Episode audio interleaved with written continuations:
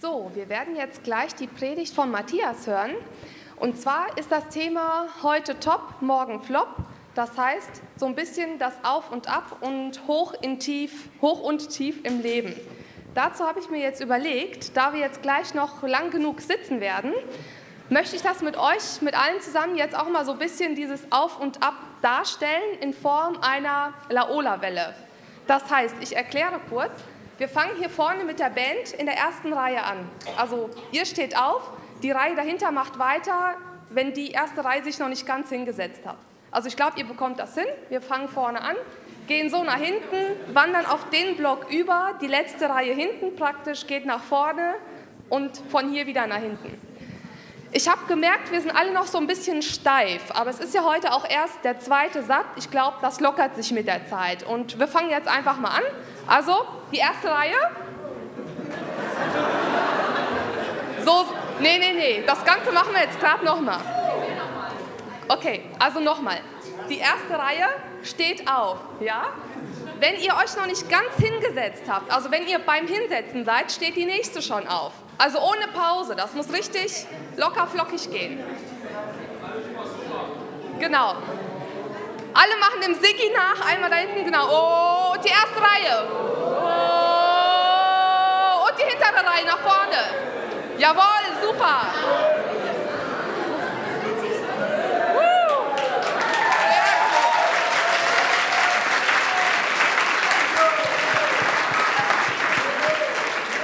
Ich glaube, das üben wir die nächsten Male nochmal, aber das war schon echt super.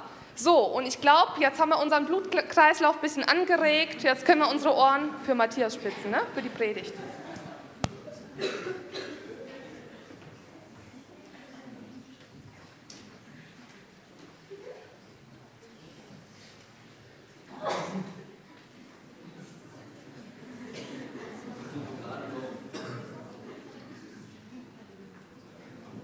Helfried, hörst du mich?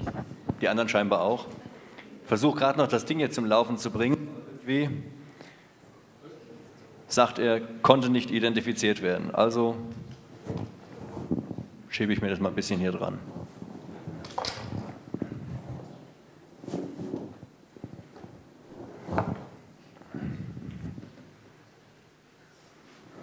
Das Thema heute Abend ist ja eben schon angekündigt worden. Heute top, morgen flop. Und dazu fiel mir irgendwie ein, dass das wie so eine Achterbahn im Leben ist. Ihr habt das ja gerade schon mal mit dieser Welle so ein bisschen gemacht. Es geht auf, es geht ab. Es verändert sich sehr viel im Alltagsleben. Heute ist alles gut und morgen ist wieder so vieles gar nicht mehr gut. Markus hat mal ein Buch dazu geschrieben, Freizeit hoch und Alltagstief, gell Markus? Das ist auch so ein bisschen diese Situation. Es gibt so Hochpunkte und es gibt Tiefpunkte, die wir alle kennen. Die Begebenheit, um die es gehen soll, die steht in drei verschiedenen Evangelien. Sie steht beim Matthäus, bei Markus und bei Lukas. Und wer eine Bibel dabei hat, der kann gerne in Lukas 9 ab Vers 37 mitlesen. Ich warte einen kurzen Moment, falls jemand aufschlagen möchte.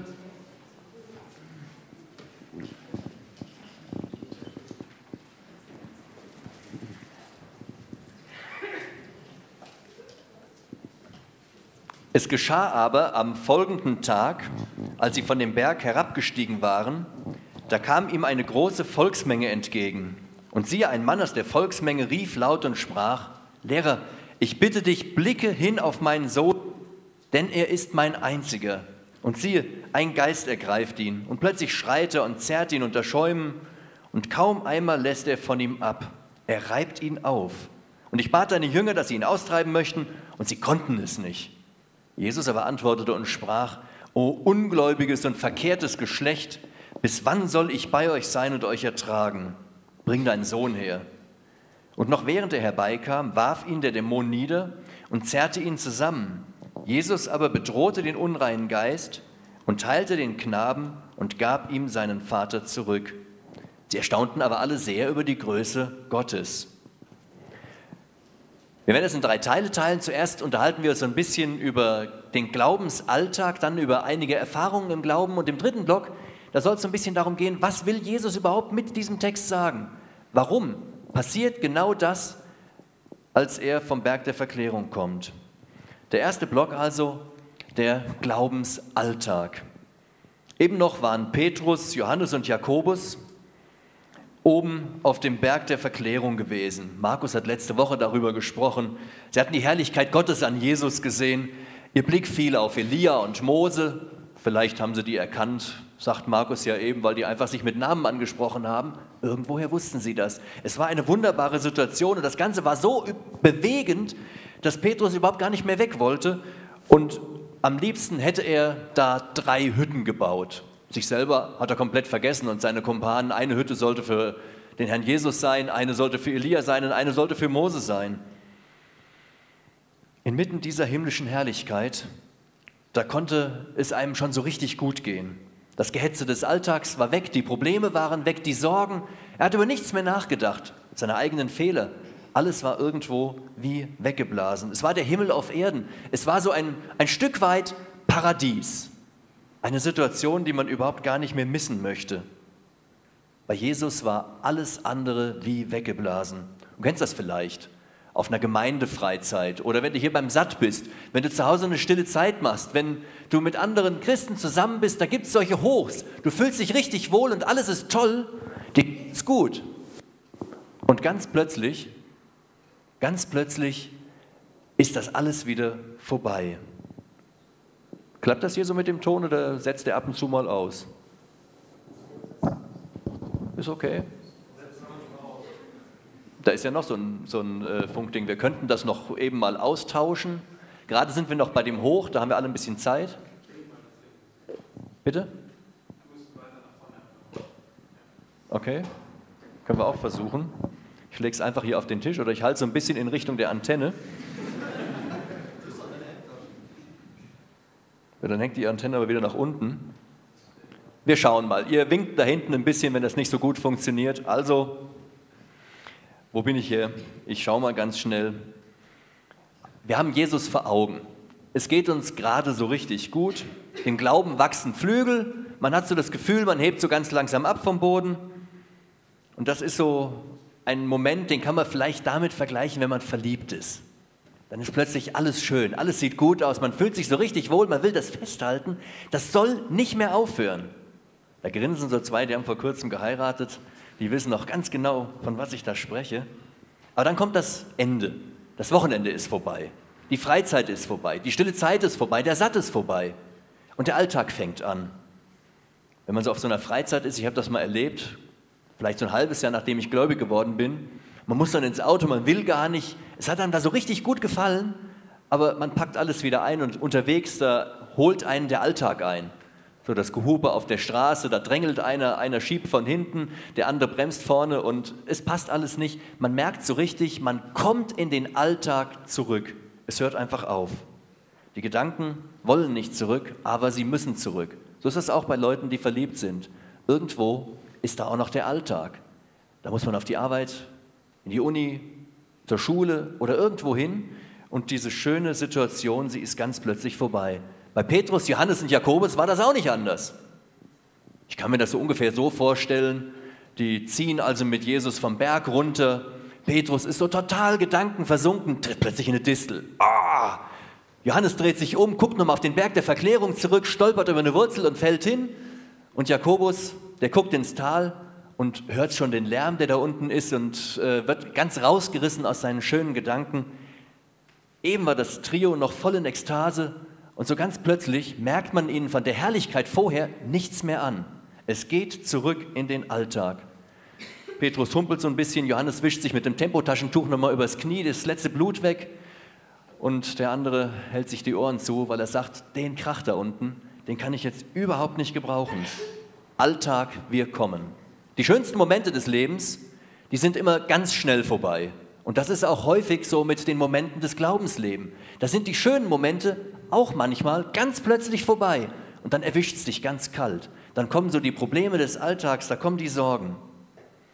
Bei den Jüngern war das eben so.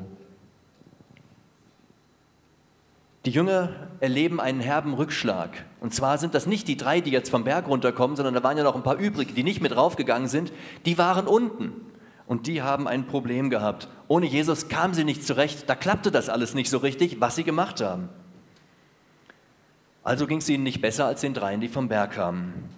Da hatte sich eine Menschenmenge versammelt und wie wir von Matthäus lesen, hat es einen Streit gegeben.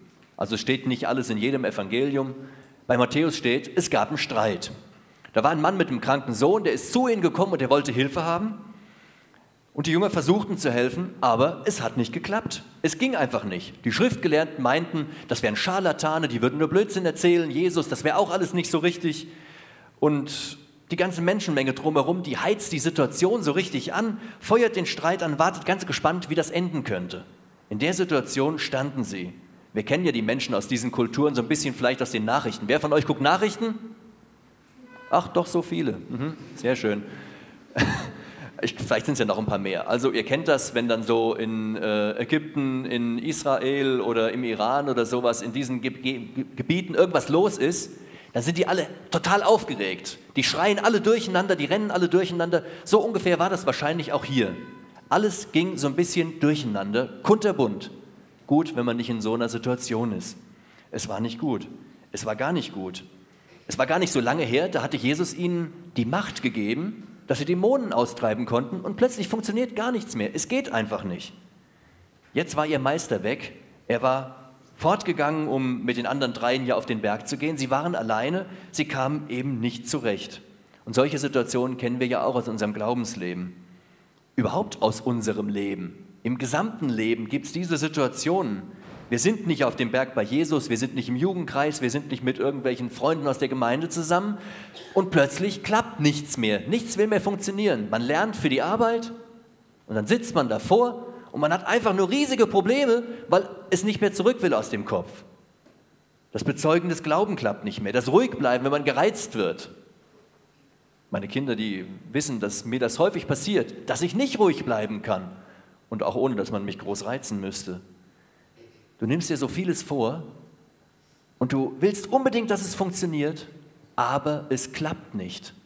Du hast plötzlich einfach Schwierigkeiten. Selbst Sachen, die du schon mal konntest, wollen nicht mehr funktionieren. Und dann kommen die Kommentare. Du bist ja auch nicht besser. Boah, dein Jesus, der kann dir auch nicht helfen. Was bist denn du für ein Christ? Du fühlst nach deinem Puls, stellst fest, er schlägt noch aber am liebsten wärst du tot. Du wärst am liebsten nicht da, du wärst am liebsten woanders. In einer solchen Situation, dann sehnt man sich vielleicht nach so einem Berg, nach diesem Paradies, nach dieser Göttlichkeit, nach einer, einer Stille, die irgendwo ganz woanders stattfindet, aber man ist mittendrin in diesem Alltag und es klappt alles nicht mehr. Weit und breit ist keine Hilfe zu sehen. Du gibst dir ja Mühe, du willst ja deinen Weg als Christ richtig gehen, aber es will nicht funktionieren und du rufst nach deinem Herrn und plötzlich ist er da. Plötzlich ist er da. So ging das diesen Jüngern. Plötzlich war Jesus da. Er stand bei ihnen. Die Jünger hatten wirklich Glück.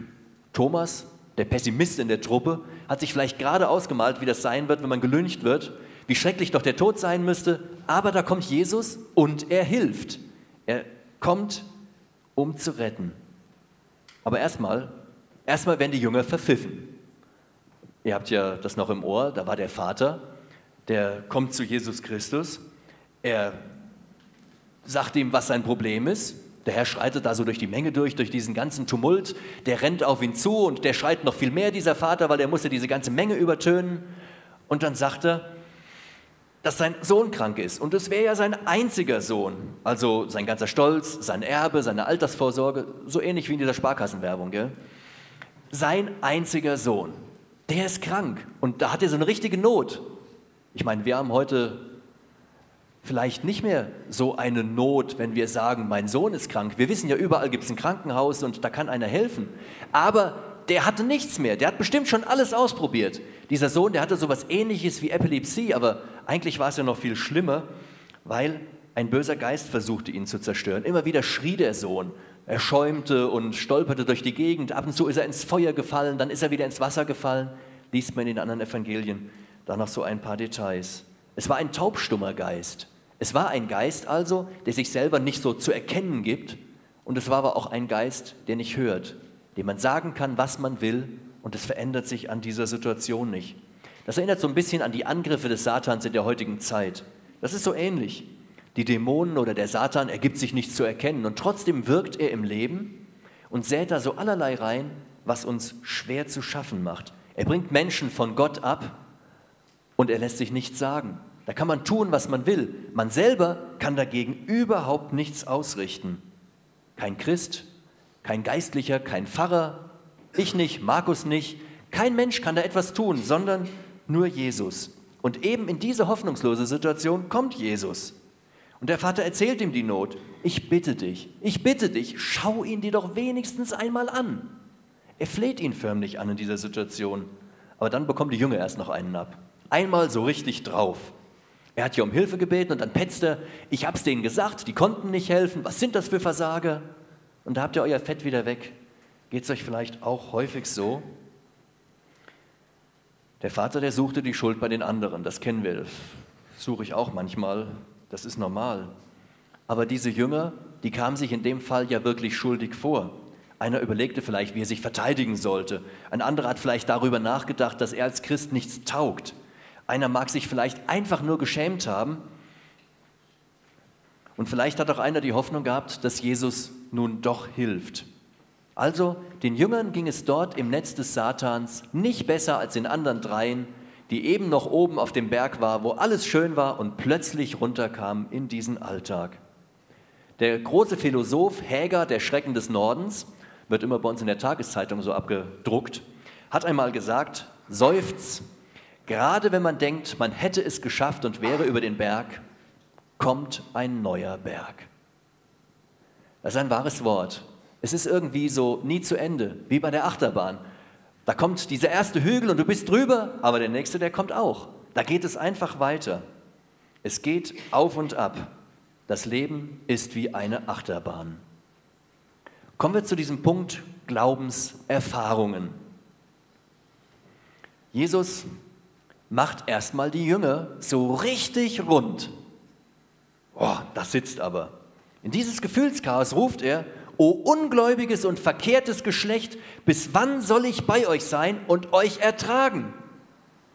Das ist ein hartes Wort. Er sagt, ich bin's leid. Wann ist das endlich vorbei? Muss ich euch immer noch ertragen? Euch fehlt der Glaube, ihr seid verdreht. Man hört so richtig, dass der Zeigefinger wild in der Luft hin und her geht, dass er mit dem Kopf schüttelt. Und in solche Situationen kommen wir auch allzu oft. In der Gemeinde, da steht einer vorne und der predigt und ihr seid immer die Schuldigen. Immer haut er auf euch rum. Die Eltern, die Lehrer und so weiter, jeder hat irgendwas zu sagen, meckert. Da gibt es Mahnungen und Anklagen. Du hast ja schon wieder eine schlechte Note, kannst du nicht überhaupt nichts, du passt ja nie auf. Ist ja typisch für dich, du bist ein schlechtes Kind Gottes. Christen müssen aber anders leben. Du musst, du solltest, es wäre viel besser, wenn und so weiter. Bis wann soll ich euch ertragen? Jesus wäre echt froh, wenn er sie bald los wäre. Könnt ihr euch vorstellen, in einer solchen Situation zu sein? Das ist echt mies. Will er uns vielleicht gar nicht haben? Will Jesus dich vielleicht überhaupt nicht haben? Gehörst du nicht dazu? Passt du, passt du nicht? Das ist ein echtes Problem. Sucht er vielleicht nur Glaubensstarke, solche, die alles richtig machen, Vorzeigechristen, die gut singen, die sich alle Bibelstellen merken, die überall dabei sind? Sucht er nur die? Warum sagt er dieses harte Wort hier? Ja, es ist richtig. Der Glaube der Jünger, er war nicht so richtig groß. Das lesen wir bei Matthäus, der gibt darüber Auskunft. Aber Jesus macht den Jüngern an dieser Stelle überhaupt keinen Vorwurf. Er meint sie hier gar nicht. Er redet zu den anderen, die da rumlungern. Die, die den Jüngern das Leben schwer machen. Ausschließlich zu denen redet er das. Woher ich das weiß? Ihr müsst ja nur die Bibel lesen, da steht das drin. Da steht zum Beispiel in Johannes 17, als der Herr betet, Vater, ich will die, ich will, dass die, die du mir gegeben hast, bei mir sind, damit sie meine Herrlichkeit sehen können. Oder in Matthäus 28 hat er dann hinterher zu den Jüngern gesagt, ich bin bei euch alle Tage bis an das Ende der Welt. Also, Jesus sucht die Nähe zu seinen Leuten. Er will sie nicht loswerden. Er will mit ihnen, er will mit uns, er will mit dir sein. Jesus hebt nicht den drohenden Zeigefinger. Er legt liebevoll seinen Arm um dich. Er kommt nicht, um zu schimpfen, sondern er kommt, um zu helfen. Wer sagt uns denn, dass wir alles können müssen? Wieso meinen wir, dass den Jüngern das hätte gelingen müssen? Warum? Warum hacken wir auf den Jüngern rum, sagen, oh, ihr wart auch schlecht und ihr hier seid auch alle schlecht? Nein, das ist gar nicht wahr. Wieso, wieso wollen wir eigentlich uns immer wieder diesem Druck untersetzen? Manches müssen wir einfach akzeptieren. Es ist so und es lässt sich auch nicht ändern. Manches kann eben nur der Herr. Du musst nicht perfekt sein, um zu Jesus kommen zu können. Er ist perfekt und deswegen ist er zu dir gekommen. Er ist der, der dich annimmt, so wie du bist. Also, Jesus macht die Jünger nicht rund. Ganz und gar nicht. Er kommt, um ihnen zu helfen. Er will ihnen nichts Böses. Und er hilft auch trotz des Kleinglaubens, der da ist. Die Menschenmenge und die Schriftgelehrten, die waren ungläubig und sie waren verkehrt anstelle bekehrt. Passt zum Glück im Deutschen so ähnlich wie im Griechischen. Verkehrt statt bekehrt. Also in die entgegengesetzte Richtung. Ihnen fehlte die Aufrichtigkeit im Herzen. Und diese Leute, die spricht er da an. Die wollten nur Sensationen haben. Die wollten einfach nur, dass die Post abgeht. Sie haben die Jünger gesehen und haben auf ihnen rumgehackt und das hat ihnen Spaß gemacht. Und das konnte der Herr gar nicht ertragen, wenn man an seine Leute geht. Das hat ihm nicht gepasst.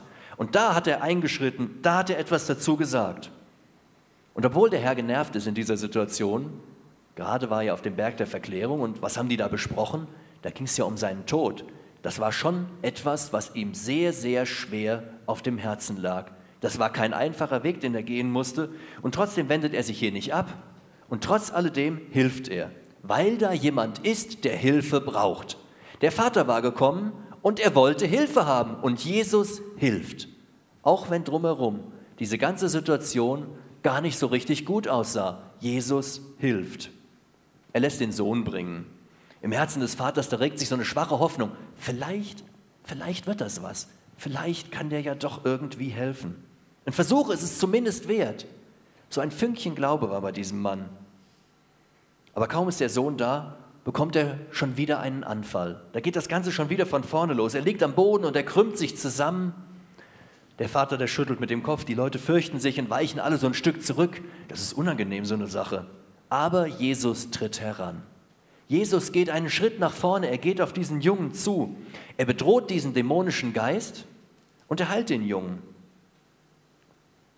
So ist das meistens. Ich weiß nicht, ob ihr das kennt. Ich kenne das auch vielleicht auch ihr.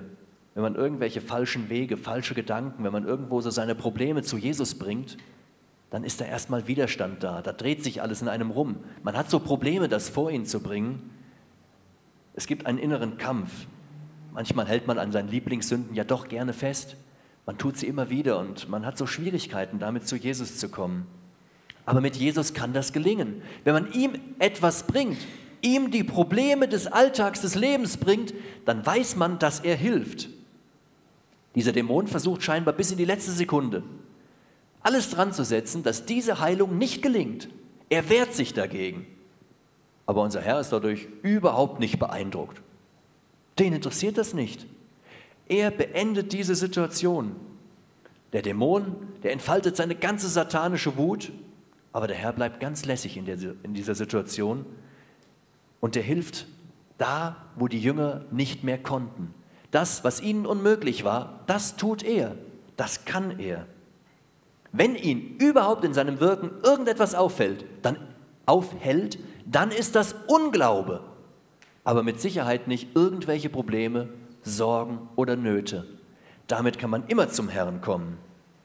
Der Vater des Kindes, er hatte einen ganz schwachen Glauben. Markus berichtet, dass der Vater sagte, wenn du etwas kannst, so hab Erbarmen mit uns und hilf uns. Und Jesus antwortet, wenn du etwas kannst, dem Glaubenden ist alles möglich. Und da sagt der Vater, ich glaube, und im gleichen Moment schreit er hinterher, hilf meinem Unglauben. So ein kleiner Glaube, ein Fünkchen Glaube reicht aus. Wenn du mit diesem Fünkchen Glauben zu Jesus kommst, dann hilft er dir. Und dann holt er dich aus dieser Situation heraus, in der du bist. Trotz alledem steht jetzt noch so ein bisschen die Frage im Raum, warum haben es die Jünger denn nicht geschafft? Was war denn jetzt deren Problem? Wo hing es denn dran? Warum haben wir häufig das Problem, dass wir die Dinge nicht hinbekommen? Was ist da so schwierig? Sie haben ihn gefragt, wir lesen das im Markus-Evangelium, und da hat er ihnen gesagt, dass bei ihrem Wirken das Gebet gefehlt hat und dass ihr Glaube klein gewesen ist. Es hat das Gebet gefehlt. SMS, Skype, Twitter, Facebook, irgendwelche anderen sozialen Netzwerke, das ist für viele von euch Alltagskommunikation. Jeden Tag, da wird eine SMS nach der anderen geschickt, da kommt eine E-Mail hin und her, dann unterhält man sich über irgendeinen Messenger. Das ist Standard geworden. Auch bei uns in den Büros zieht das langsam alles ein. Das ist normal. Aber wie ist das mit eurem Gebetsleben? Ist das auch Alltagskommunikation? Martin Luther war ja doch ein schlauer Mann. Der hat gesagt, wo steht's? Nächste Seite. Der hat gesagt, wie ein Schuster einen Schuh macht und ein Schneider einen Rock, genauso soll ein Christ beten. Eines Christen Handwerk ist das Beten. Also, er hat gesagt, das ist genau das gleiche wie SMS und Twitter und all dieses ganze Zeug. Alltagskommunikation. Ist das wieder doch der drohende Finger? Ihr müsst aber beten. Nein, das ist kein drohender Finger. Das ist ein Angebot Gottes. Das ist einfach eine Möglichkeit, mit ihm in Kontakt zu treten. Er freut sich über unser Gebet. Er freut sich darüber, wenn wir ihm zutrauen, dass er sich um die Probleme unseres Lebens kümmern kann. Er freut sich, wenn du zu ihm kommst und wenn du ihm sagst, da komme ich nicht weiter. Wenn du ihm das einfach sagst, einfach so, mit den Worten, die dir einfallen. So, wie es gerade durch den Kopf geht. Herr, heute fühle ich mich gut oder am anderen Tag, Herr, ich bin heute ganz schlecht drauf. Ich weiß gar nichts, ich komme gar nicht richtig zurecht. Du kannst ihm alles sagen, genau so, wie es dir durch den Kopf geht. Da wartet er drauf. Es ist ein Angebot, kein drohender Finger. Wir dürfen wissen, wenn uns das Leben schüttelt, so wie dieser Junge geschüttelt wurde von dem Dämon, dann bleibt Jesus trotzdem ruhig und dann greift er ein. Und der Dämon, der hat sich gewehrt. Jesus hat ihn rausgeschmissen. Und wir lesen in einem der anderen Evangelien, er hat ihm auch verboten, zurückzukommen. Das heißt, wenn Jesus etwas tut, dann tut er es richtig, dann macht er ganze Sache. Dann ist das nicht nur heute mal, sondern wenn er was verändert, dann hat sich wirklich etwas verändert. Wer einen guten Kontakt zu Jesus hat, der wird viel erfahren. Der wird viele Glaubenserfahrungen machen, Gebetserhörungen haben der wird einfach in seinem Glauben gestärkt. Und das ist der dritte Block, die Glaubensstärkung. Warum passiert das alles? Warum findet jetzt diese Begebenheit statt? Jesus ist auf dem Weg von diesem Berg der Verklärung in seinen Tod hinein. Warum ausgerechnet das jetzt an dieser Stelle?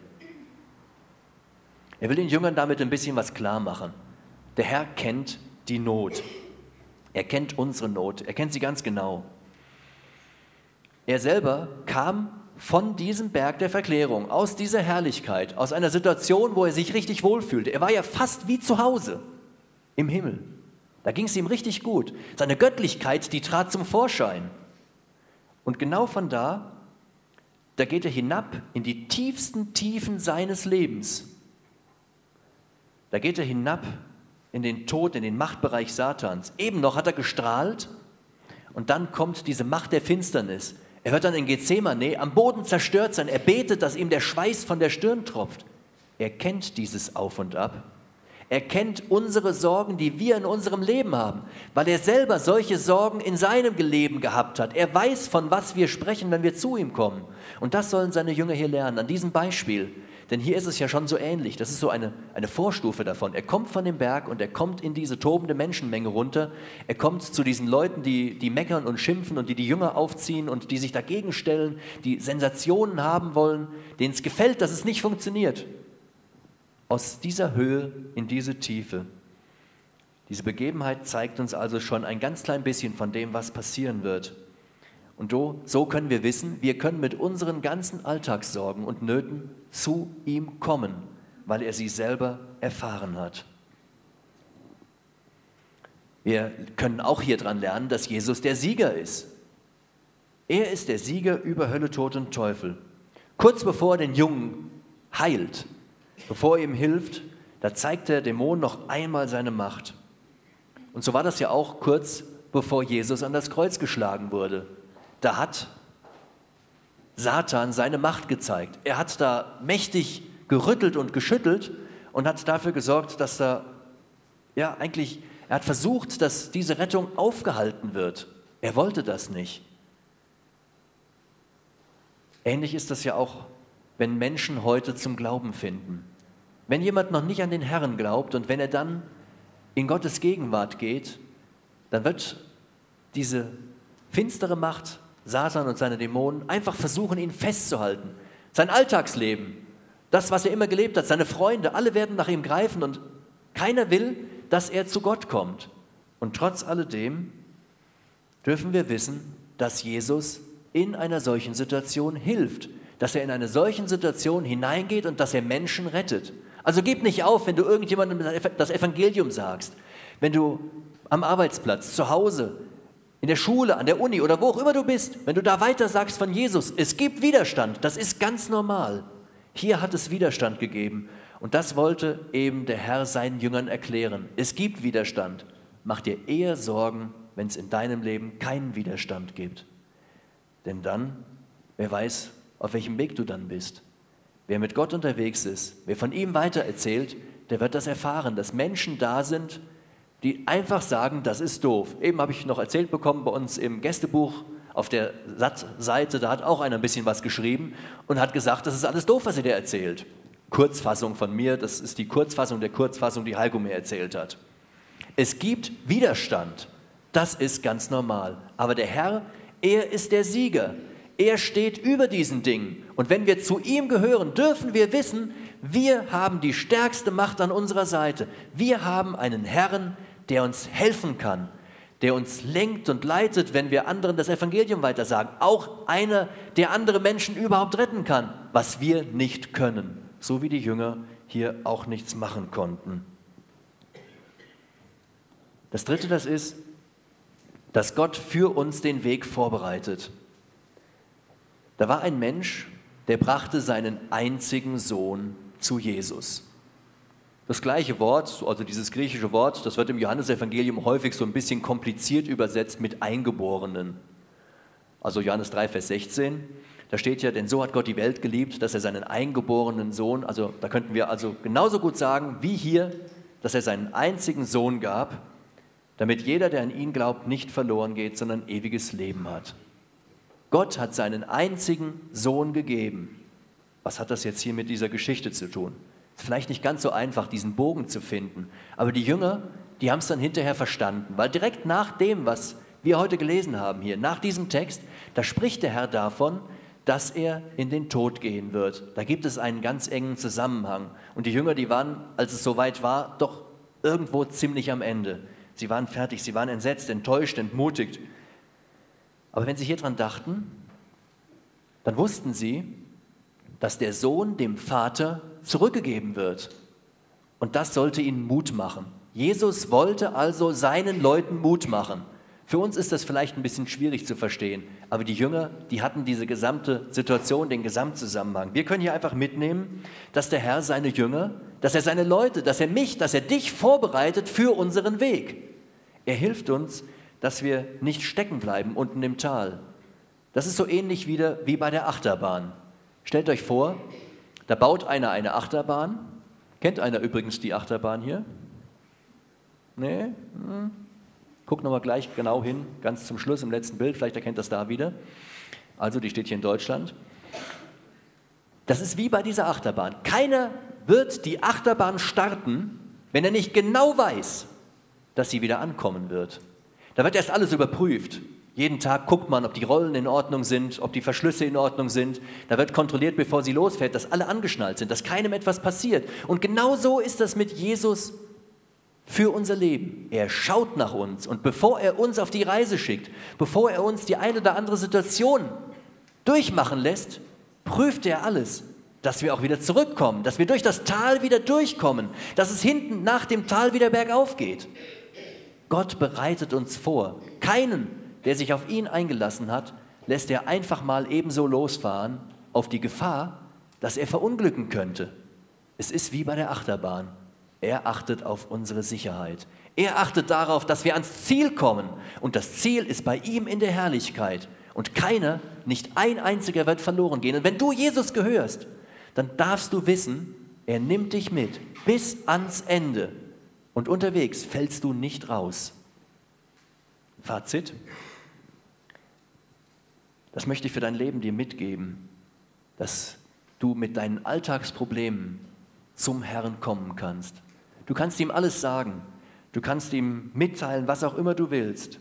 Die Angriffe des Satans, die Angriffe des Alltags, deines alten Lebens, die sind vielleicht nicht ohne. Du wirst Schwierigkeiten haben. Du wirst vieles selber nicht hinbekommen. Aber mit dem Herrn kommst du ans Ziel. Er bringt dich bis ans Ende. Das Leben ist eine Achterbahn, aber der Herr fährt mit. Amen. Ich lasse uns jetzt einen ganz kurzen Moment, dass wir still werden können, dass jeder von euch vielleicht beten kann. Und dann möchte ich das mit einem Gebet abschließen.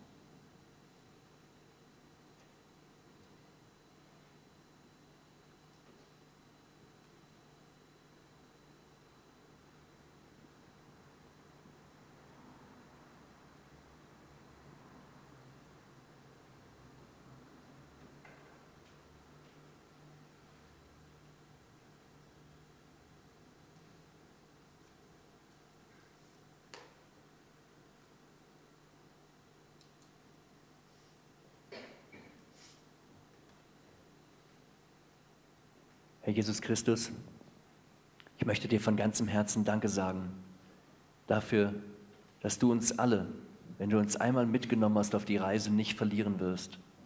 Danke, dass keiner unterwegs rauskippt und dass du uns alle bis ans Ziel führst.